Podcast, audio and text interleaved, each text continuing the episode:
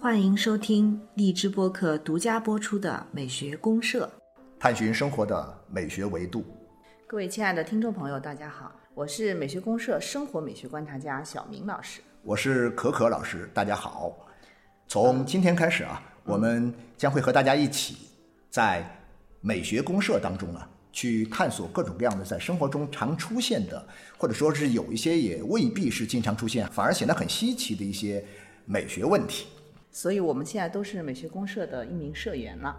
对，我们都是社员啊，社员朋友们啊，我们今天的节目就这么开始了。今天是我们第一次节目啊，也是初次跟大家见面。那么在我们美学公社里面呢，其实我们会经常有一些很有趣的生活美学的话题，还有呢，可可老师会为大家精心挑选啊，每期我们都会有一个古典音乐的曲目，是吧？对师对对对，因为我们毕竟是一个美学公社，所以呢，为了体现我们这个美学公社的特点呢，咱们来点比较高雅的啊，嗯就是这个西方古典音乐的这么一个切入点。所以呢，每一次会配合不同的主题啊，我会去找一些感觉听上去比较匹配，跟咱们聊天主题比较匹配的这样一些古典音乐的作品，嗯啊，一起呢，在这个作品的带领下，咱们一起去乘着这个歌声的翅膀，或者说是乘着这种旋律的翅膀啊，我们进入到。啊，那些看上去是很日常生活的那些问题的不同层面当中，对这个听起来是非常吸引我的哈，我也会很感兴趣这样的一档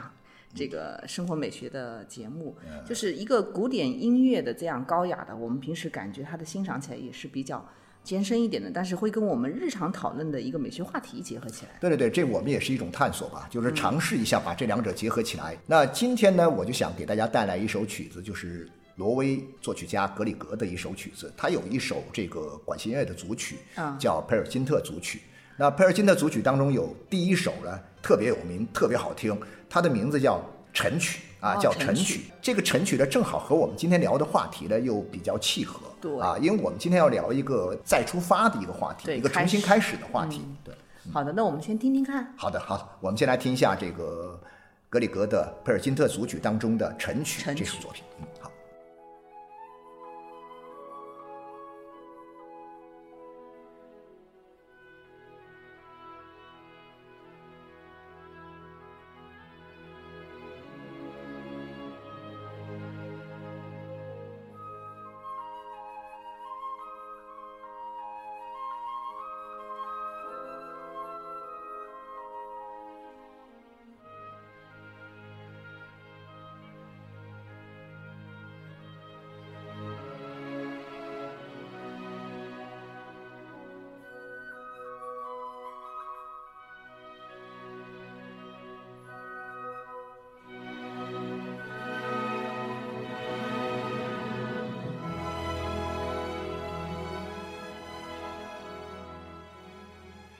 哎，可可老师，这支曲子真的是非常的动听啊，确实很好听，我这一听都才这么十几二十秒钟，我自己都陶醉了。经常听这支曲子，那每一次听这首曲子呢，都有一种感觉，就是哇，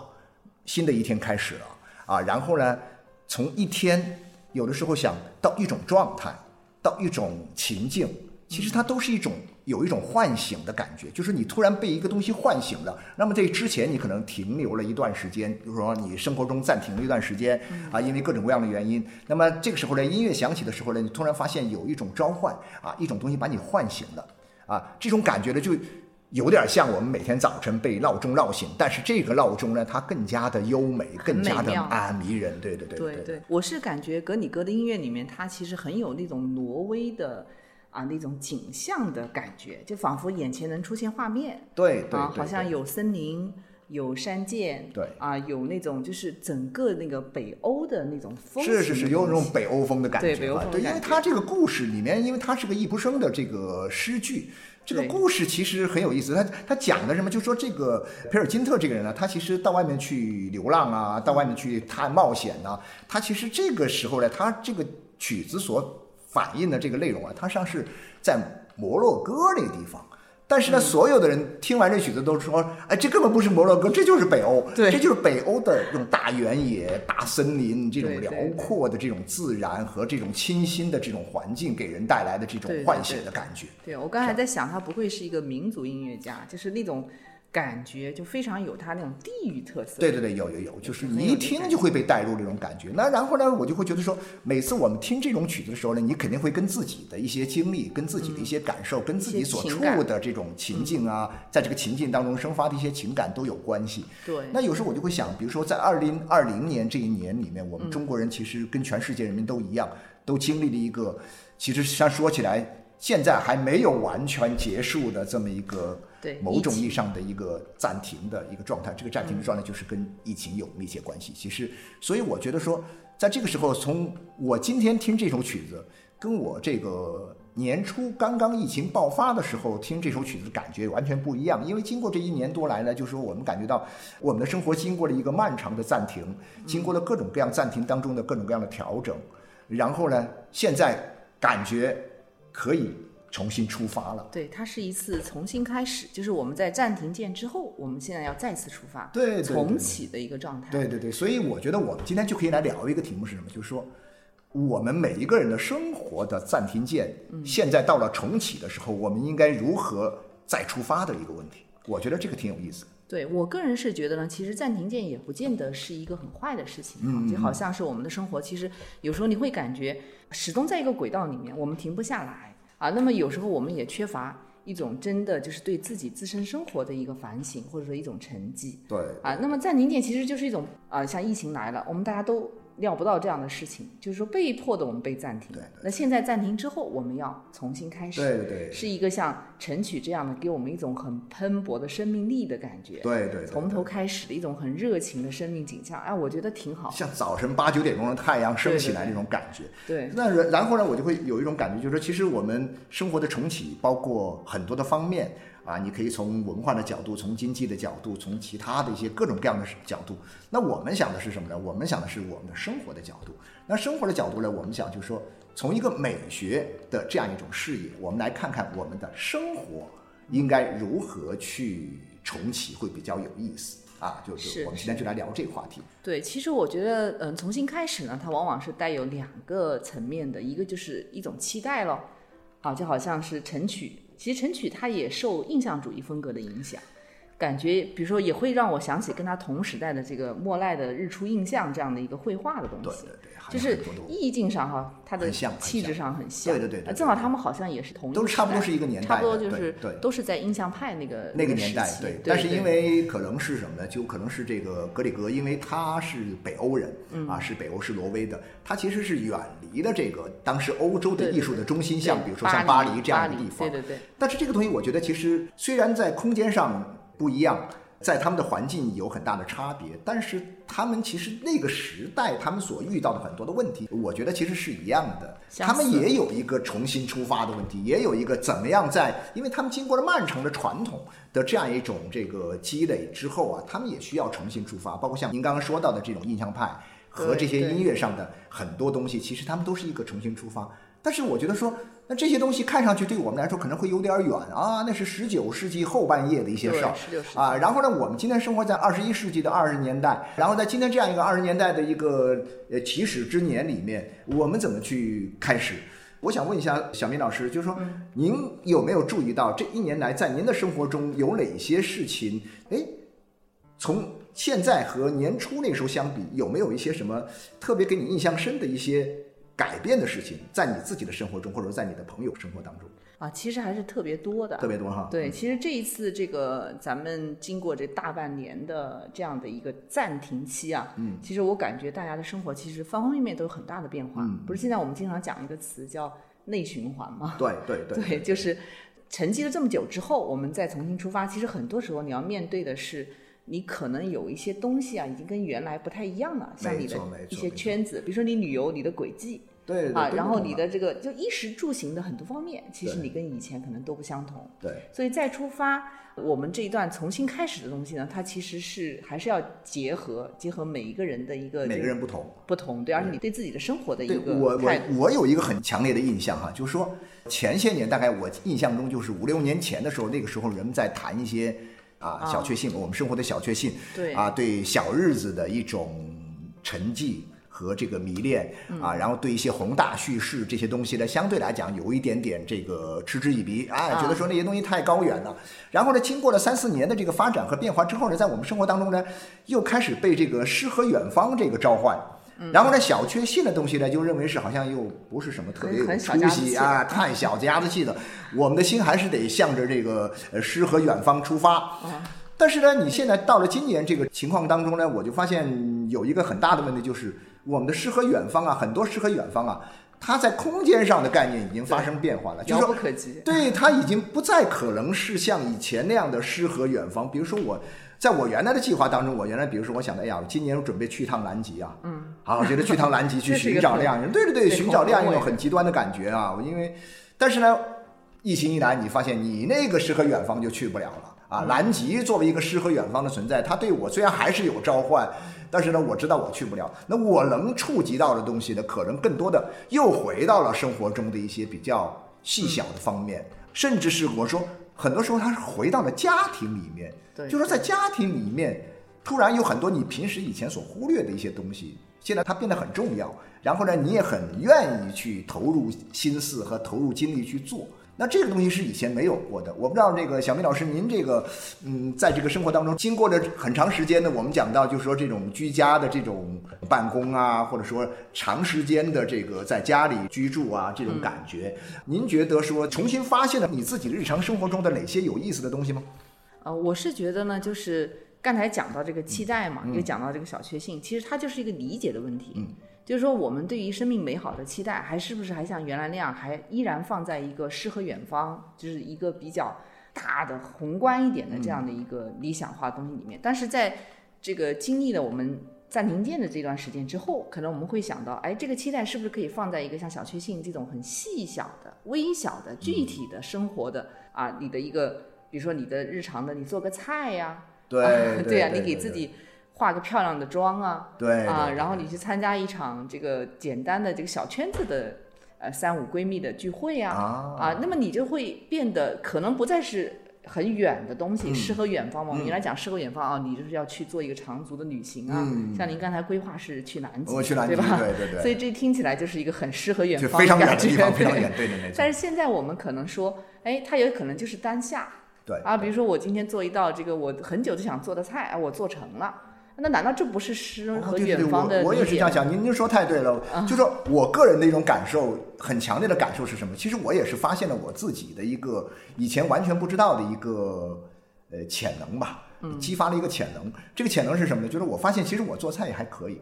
啊，对我也会做菜，因为一开始可能是被迫的，我是没办法。因为那个时候你知道订个餐也不容易，出去吃更麻烦。对。然后呢，自己在家里，其实家里那个我太太也是做菜做饭，但是呢，你总不能说一日三餐你自己也在家待着，然后呢你就看着你太太到厨房去啊，就忙忙前忙后的。那我说我也来搭个下手嘛，从这个菜从外面把这个菜这个取回家，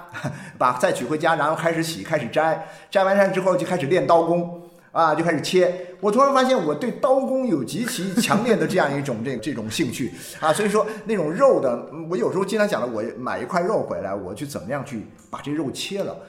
我后来，我现在都能够探索出大概有十几种这个不同的这个切肉的方法。所以你是被耽误的厨子吗？对对对，我可能是一个被耽误的厨子。然后我真的是，我想，如果说这个情况，呃，再那什么的话呢，我就想以后可以往这方面去发展一下啊。至少来说，可以自己享受这种，我自己可以。触及得到的这样一些呃微小的幸福感，是，所以我觉得这段时间其实很多人是能够体会到这种微小的幸福感哈，就像我们活在当下，我们对自己生命中的或者生活中的很多细节，我们专心致志，哎，你发现也能够活出滋味来，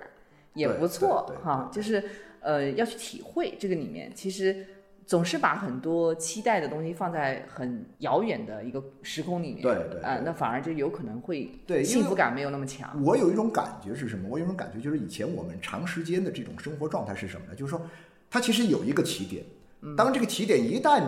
启动了以后，我们一旦出发了以后，你就会经常会发现，这中间呢，它就没有一个，比如说休止符啊。没有，就像画画一样哈。哎，小明老师，你们比较懂画，呃，就说叫留白。对，他就没有留白，他就那么一直往前走，一直往前走。有的时候你想停，你也停不下来。那我觉得现在有的时候，我就说，哎呀，幸亏有这么一个机会，他让被迫的让我停下来。一开始还是很不情愿，对，呃，但是呢，你没有办法，我被迫停下来之后，我突然发现停下来还是一件挺好的事情。所以我经常讲的，以后我们每个人的生活一旦正常了以后啊，其实我们每个人都要强迫自己在某一个时候要能够停下来。对，在中国古人的智慧里面，他其实还是很强调这种，包括像艺术体现里面，都是刚才我们讲这种留白的艺术嘛。他其实生活智慧里面也是这样，就是不求太满。像我们这么快节奏的，然后永远都缺乏一个能够给自己更多的时间空间去思考当下的这样的一种生命轨迹，就太过于匆忙了。对对，它一般是一种节奏。一种状态呢，一直的恒定的，一直在往前，往着一个就是很远很远的未来的一个，我们认为是很理想、很美好，我们要去追求的某个东西。但是呢，这中间你一点儿停留都没有，一点儿调整都没有。对对所以我就会发现，比如说我们回到刚开始聊到这个佩尔金特组曲的这个晨曲当中，其实你发现这样一首曲子里面，它也给我们留下了一些什么呢？就是说。当这个人被召唤起来了，被唤醒了以后，你开始一天的这种生活，你开始走向一个人生的新的旅程的时候，这曲子它走到一半儿的时候呢，你会发发现它本身也会有一些变化。是的啊，也会有一些变化。然后呢，它这种变化呢，正好契合于我们普通人的这个，就是听这个曲子的人的一种心情呀，有一个起，又有一个伏，然后呢，起伏跌宕啊。那么这个起伏跌宕呢，正好就是我们讲到的，就是说，其实像我们讲生活的一个暂停，一个留白啊，这个时候呢，就是大家可以来感受一下这个这个中间这一段啊，我们来给大家放放中间这段。好的。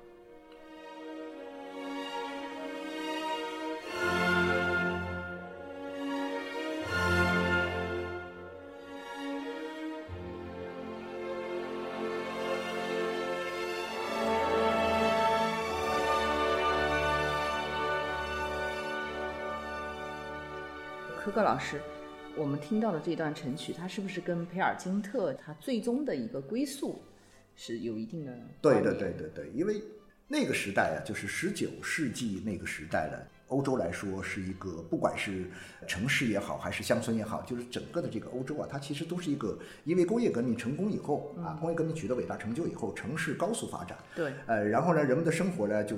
变化很大。变化特别大，上升了一个新的台阶。上了一个新的台阶之后呢，其实那个时候特别有意思的呢，就是说，因为你生活开始进入到一个新的状态，然后呢，我们要往前走，往前走走到哪里，大家其实并不是特别了解。但是呢，大家都有一种很强烈的愿望，想要往前冲，想要往前走啊，觉得未来很美好，未来一片光明啊，然后前途远大。但是呢，这个培尔金特这个作品呢，很有意思在哪里呢？就是说，其实像格里格这个人，这就说回到格里格这个作曲家，嗯格里格这个作曲家呢，他和其他的很多作曲家又不一样，和很多的那个时代的艺术家他又不一样。他的不一样在哪里呢？就是说，他不像很多的艺术家。从小离开家乡啊，去到一个比如说巴黎呀、罗马呀，当时的某一个艺术的中心然后呢，从这样开始走向世界，就是比如说从家乡走到城市，从城市走到一个更广阔的世界，它是一个不断啊撒出去的这样一个呃这样一种人生的状态。但格里格呢，基本上什么呢？他的起点就是他的终点。对他好像比较本土啊，对他很本土的一个人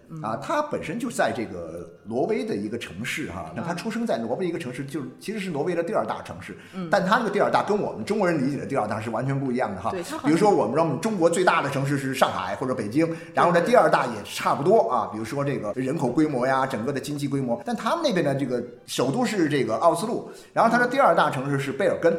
贝尔根其实是一个很小的城市，今天也只有三十来万人口的一个很小的城市。那么他们家其实他就出生在这个地方，他从小就出生在这个地方，然后在这个地方受教育。后面呢，因为这个音乐的原因，因为要演出的原因，他曾经也出去过。但是呢，他的出去不是出去这个谋生，也不是出去创业，也不是出去去开创一番新的事业，他是出去演出，演出完了之后他又回家，演出完了之后他又回家，所以他最终还是在这样一个地方。所以呢，他所写的这个培尔金特，他本身也是一样的。这个人他出去了，最后他也回来了，中间经历了很多的人生，经历了很多的磨难起，伏特别大。对，起伏特别大。但是最后呢大大，回到起点之后呢，你会发现，当然他很好踩。那等下我们还可以听后面一段。但是我们在讲到这个地方，它其实它走的是一种什么呢？我感觉到就是说，它走的是一种就是生活本身，可能对我们很多人来讲是一种相对混沌的一种状态。对所谓的相对混沌，就是它里面的秩序感没有什么秩序感，没有什么秩序感呢，就是说它可能是被一种惯性。带着往前走。对，比如说我们每天早上起来要上班对，啊，上班的时候我还得送孩子上学，对对对啊，然后呢下了班回家做饭，然后还得看孩子做做功课，完了让好不容易等到了周末，还得带孩子去参加各种班，对对啊，就是我讲的是这个，我就现啊在不是说打工人嘛，啊，对对对，打工人大家都是这样一个社会性的角色。但这个状态给我们浮现出来的是什么呢？就是其实这个里面呢，就是一种，就是你的生活的混沌感，就是天哪，好多的事儿，然后呢。我们每天做的这些事儿呢，其实是有秩序的，但这个秩序不是我们每个人自己的秩序，是这个社会的一种通行的秩序对啊。比如说到什么点儿该干什么，到什么点儿该该做什么，都是很机械化的，所以说你被裹挟在其中。裹挟，裹挟进去了之后呢，你一开始可能可能会很兴奋，觉得哇，你加入了一个大的潮流，你进入了一个啊一个时代的一种亢奋的这样一种状态里面去。但实际上你很快就会累，你累完之后，你会发现回到家里，你发现什么都没有，很空空荡荡。所以我就在讲嘛，我们现在很多人，呃，因为这个暂停键，因为这个疫情，新冠的疫情出来之后，他回到家之后呢。一开始那两三个月时间里面啊，特别惶惶然不可终日。我很多朋友就是这样的，我周围也是，也是这样哈。对，因为他一下子改变了这个生活的轨迹，对对对对对。然后就不知道自己该做什这。生活中呢，他就发现，其实回到家里之后，他就发现，天哪，我也没什么事情可以在家里干的呀。对呀，因为他觉得啊，我可能我的事业都在外面，我都必须要出门，我都必须要这个去社交也好，上班也好，到外面去这个休闲娱乐也好。但是呢，就是说现在，哎，你回到家里面，回家之后你怎么办？你你不知道该干嘛，对，就然后呢，大家还是啊，就看手机，对，我就说夫妻俩在家里面，就说把孩子怼在房间里面做作业之后，夫妻俩就坐在客厅里面，也没什么话聊，就拿着手机互相刷手机。那么这种状态，其实我会觉得说，这是一开始的时候状态，但是很快，我觉得就是说，慢慢的，人们在这种生活当中呢，开始去找到一些要做的事儿啊。我觉得这些事儿都是给我一种很强烈的一种重启的感觉。比如说，我印象最深，在我们家那楼道里面哈。大半年来，至少有五户人家在重新装修，哎，对我作为装修的也开始是吧？很多人在重新装修，重新装修其实就遇到很多问题。比如说，我举个例子来说，一重新装修房子，好了，你们家得要有什么样一种美学风格啊？那个装修是什么样一种风格？呃，装修不是说我把以前旧的把它铲掉，我重新弄一个新的就完事儿了，大家重新设计啊。你重新设计的话呢，这时候我就发现很多很有意思，就是说大家两口子坐在一起商量，我们家装修的时候得要有一种什么风格的时候。这个时候突然发现，哎呦天哪！原来你好这口啊啊！原来你喜欢这种风格，他们就甚至会有一种重新认识对方的感觉。对对啊，对对对，有这种感觉。就生活里面的很多有趣的东西，我们原来可能都没有特别的关注过。啊，对对对因为很忙碌啊，然后在一个既定的轨迹里面。是是。那这个暂停键是帮助我们更好的去认识了很多东西，这其实跟我们之前讲的那个小确幸。我觉得说现在到了什么呢？到了一个就是小确幸的一个升级版。啊，啊跟五六年前、七八年前讲的那个小确幸不一样，那个是小确幸的一点零版。今天我们讲这个小确幸的是二点零版，是升级了啊，是我们重新回到这个小确幸上这个起点当中。但是呢，我们这个起点呢，跟原来那个起点又不一样，它本身有经过一个生活历史的循环，它又高了一个层次了。那在这个里面呢，就是新的二点零版的特点是什么呢？根据我的观察来讲，就是说，哎，它在这个二点零版的这个小确幸当中，我们可以重新去。找到我们生活的一种秩序感，嗯，一种节奏，呃，一种新的节奏，对。然后这种新的节奏呢，又跟我们的大环境相关联。比如我们现在大环境，大家讲到这种内循环，整个的社会、经济、文化都开始进入到一种内循环的状态当中。我自己个人，我就会经常这样想，就是哎，我个人的生活里面怎么去循环呢？其实也有很多文章可做，很多文章可做啊。像您刚才说装修。对啊，装修可以做吗，对吧？对。但装修完了之后，你好好享受你的这个新居啊，这个各种好玩的美学风格。然后呢，你比如说南极去不了了，那我还是想出去玩玩啊。对，可以省内游。那我就可以省内游，我可以到国内游。国内游。现在我现在发现有很有趣现象是什么呢？就是说我身边很多朋友啊，因为我身边朋友呢。还是有一点点年纪了哈，他们原来很年轻的时候呢，比如说国内很多地方其实都去过了，对啊，国内很多地方去过了。他们后来呢，因为国内大部分地方都去过，然后后来就很多时候一旦要出门旅行的时候呢，都出国旅行，啊，去美国、去欧洲啊，去日本啊，甚至去非洲各种各样的地方。他们的说法是说，那我国内的地方我已经去过了，都打过卡了，对不对啊？很多年年轻时候就打过卡了，对，就觉得说已经这事儿任务完成了。然后我是去探寻未知的领域哈，没去过的地方。然后呢？现在因为这些地方去不了了，至少暂时去不了的情况之下，他们开始在国内玩的时候，我发现有个很有趣的地方在哪里呢？他们很多人突然发现，哎呦天哪，到了一些他们以前去过的地方，但是他们会获得一种什么感觉呢？就是说，仿佛是第一次来的感觉。哎呦，这地方我以前来过，可是跟以前完全不一样。对，它其实很多种玩法，而且很多地方其实还没有被开发。对对，对这个在旅游上其实也可以把这个循环做得很好。是是是是是，我觉得就就是说，第一呢，旅游上的内循环，我理解可以这么这么来哈，就是说你现在一旦重新开始的时候，你重新规划一下自己的这种旅行的线路，嗯，比如说今年到过年前年底哈，可以有时间去玩，或者说到。过年啊，咱们牛年来的时候，你可能出去牛一把啊，出去玩一下。但出去玩一下，你可能去哪里玩呢？你可能现在做规划。那你做规划的时候，你会发现有很多地方其实你还是没去过，这是第一个。国内越来越多的好地方被不断开发出来。还有一个是什么？我觉得特别好玩是什么？就就算是已经去过的地方，换个角度，换个角度，换一种玩法，还是你肯定能玩出新的感受，来。还是没玩过的。对肯定有你没玩过的地方。对对对就像同样的，比如说你去这个故宫玩，你也可以有很多种玩法。对啊，对对。对啊，故宫玩的高级一点，玩的更加有意思的。咱们聊到旅游的时候，就说你能看到这种循环里面，它有一个很好玩的地方在哪里？有人不是主动的选择，一开始他可能说这个地方我去过，后来呢，因为可能是朋友约着一块呀，反正也没别的地儿去啊，那就跟着一块去玩玩呗。结果发现有新鲜的体验，这种新鲜的体验给他带来的感受是完全不同的。年轻的时候出去玩，更多的是像到风景旅游点去打个卡，完了去拍个照啊，然后就完事儿了啊。这个地方插个小旗儿，我到过了，是吧这？典型的中国式。对对对，这种观光型的啊。而然后到了后面呢，他现在就是度假型的了。哎，到这儿其实也不为了看风景，不为了去几个名胜景点去打卡，他可能更多的是什么？我就在这儿住一段时间。是不是酒店？跟以前的条件也不一样了。现在你去住那种民宿啊，各种各样的民宿，高端的也好，普通的也好可选择的空间特别多。所以讲到这里，柯柯老师，其实我们刚才讲皮尔金特，我们讲无论是我们珍惜当下也好，或者说我们在一段暂停之后，我们重新出发的时候，我们去更多的去想怎么去利用一种新的思路、新的角度啊，去思考一种像我们现在讲的这种内循环，对吧？内循环带来的生活轨迹的变化，对，那其实都是一种对生活或者说讲大一点是对生命意义的一个归宿的探求了，相当对于说。对对对对，培尔金特其实最终他落的点还是最终还是这样。就是说他一生非常精彩，曾经在少年的时候、中年的时候，啊，他这一生里面经历了很多别人可能无法想象的这种比戏都精彩的故事对，但是他最终还是会回到他的起点上来。对对，那这个其实呃，易卜生挺有意思，他这部戏写的我觉得挺深刻的，好像。其实非常深刻，非常深刻。我觉得到今天都没过时。对，企图在寻找一种人生答案，好像是对吧？所以我们今天讲到最后哈，再出发，我们重启，重新开始。我们找到一个新的起点，其实也是给我们安排好的一个啊啊，就是一个更好的一个追求目标。我们可以再来听一下这个曲子的一个高潮部分啊，就是这一段曲子的一个高潮部分，你去感受一下它的这种情感的表达。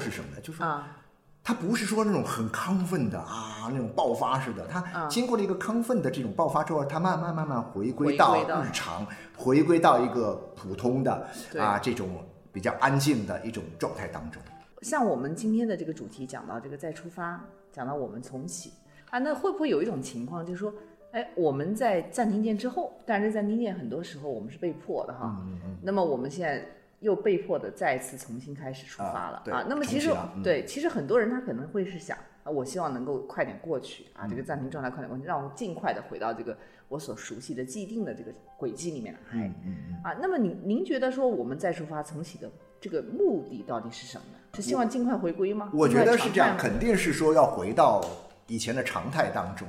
但是呢，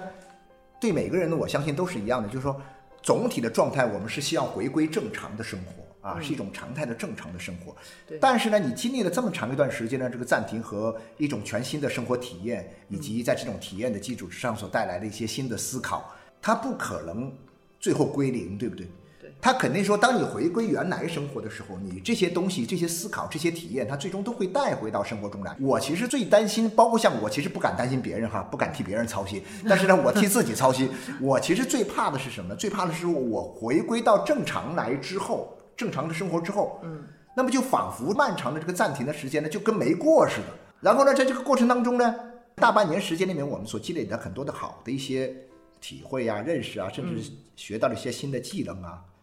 我真正担心的是什么？就是说我们回去了以后啊，又完全百分百跟以前一样，嗯，就当这个大半年是白过了。你你学到了很多好本事。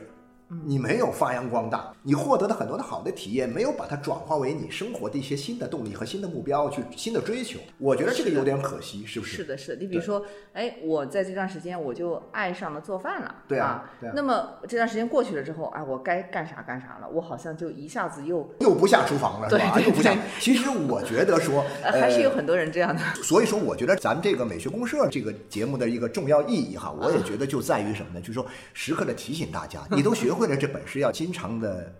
自己找机会、找时间要秀一秀，跟大家分享一下，让大家分享你的这种呃这个美食的记忆。那你比如举个例子来说，你现在回到了这个正常的生活，回到了以前的那个状态，那还是在外面应酬，大家一起到外面去吃饭呐，OK，没有任何问题。外面现在也越来越多好吃的，你可以去吃。但是呢，其实我会觉得说。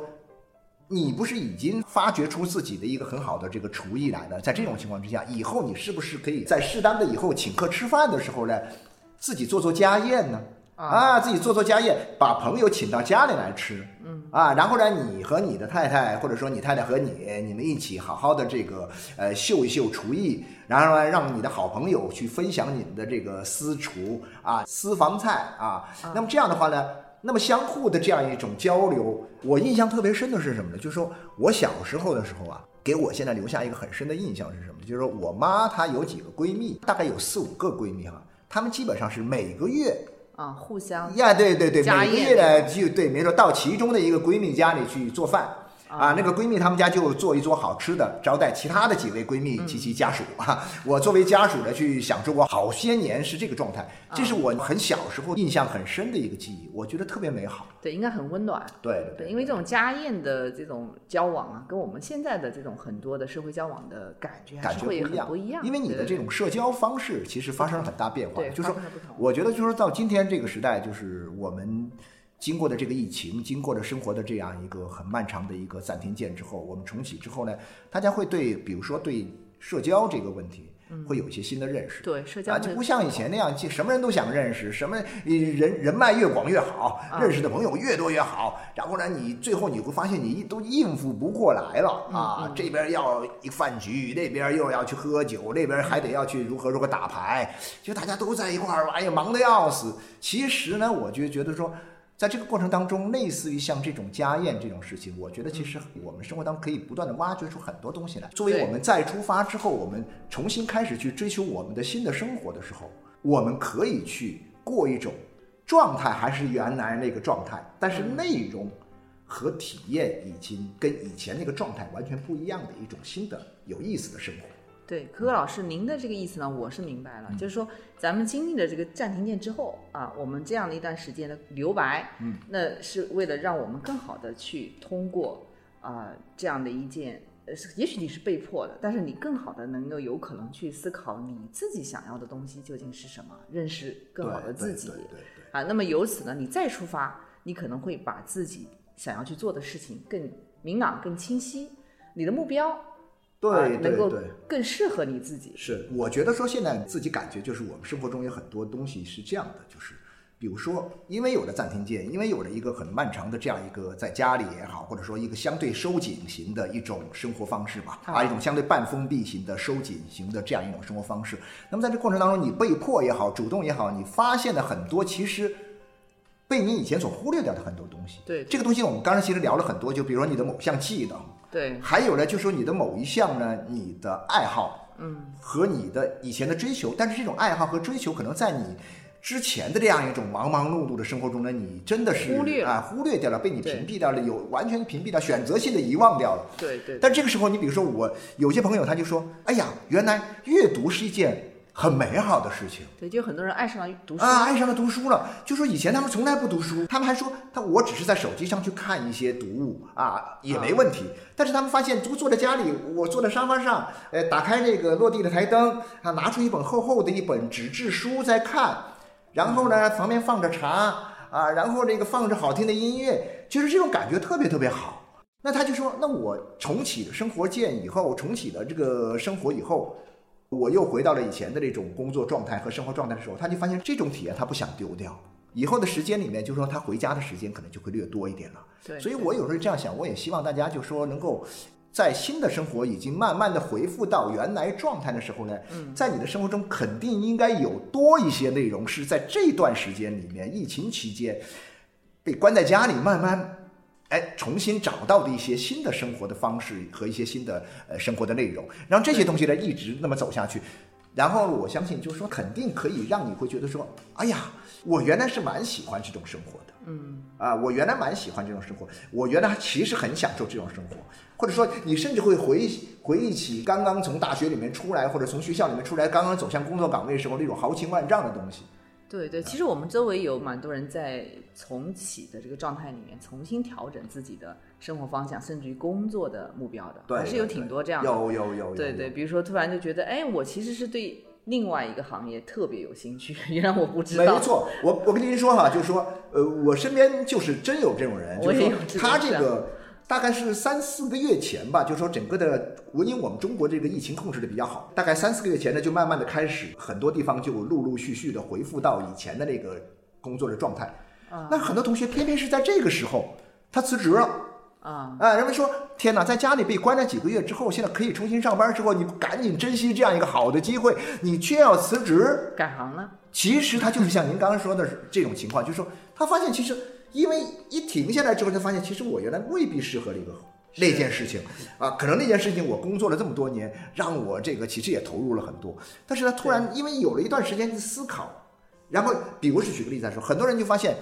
我有一个这个是我的亲戚。啊以前是做导游的，但这个做导游呢，那都是往外跑的，对吧？但是疫情期间就跑不出去了，就没地方跑了。那么在家闲的没事干，他就开始玩这个玩短视频，对，玩短视频，然后呢就火了呀，对，他就火了，对对对，他的那个粉丝就不得了，就是说，也就那么半年多时间，就眼看就那个在某个平台上，他就有了将近差不多一百万左右的粉丝了。哇，那很大。然后呢，他就最后重启了之后，他说现在也有很多人找他说可以带团呐，可以那个什么，开始出去当导游了。他说他不去了。他说他更喜欢现在做媒体这个状态，他觉得做自媒体特别适合他。然后他现在整个全身心的投入到自媒体过程当中去，他开始重新规划自己的职业，开始规划自己的未来。对，其实这就是一个很好的正面的一个例子，没错。就是说我们对生活所赋予我们的很多东西，我们其实要换个角度考虑。其实你会发现。说不定也是一件。就是对我们有益获得福的事儿，对对。但是因为以前确实我们没这机会啊，没有这机会就没有有这样一个暂停的机会。对，你没有想过去尝试，我们就一门心思往前奔。然后呢，一旦出了问题，你只是觉得说，哎呀，我可能是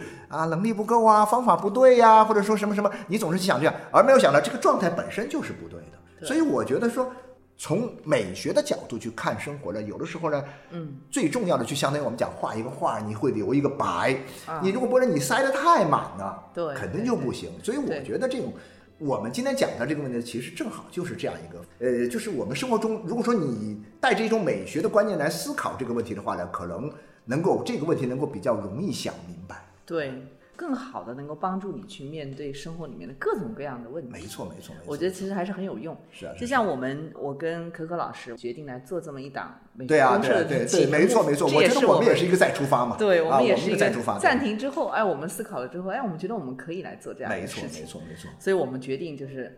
麻着胆子去把这个节目给做了。我我相信，就是说，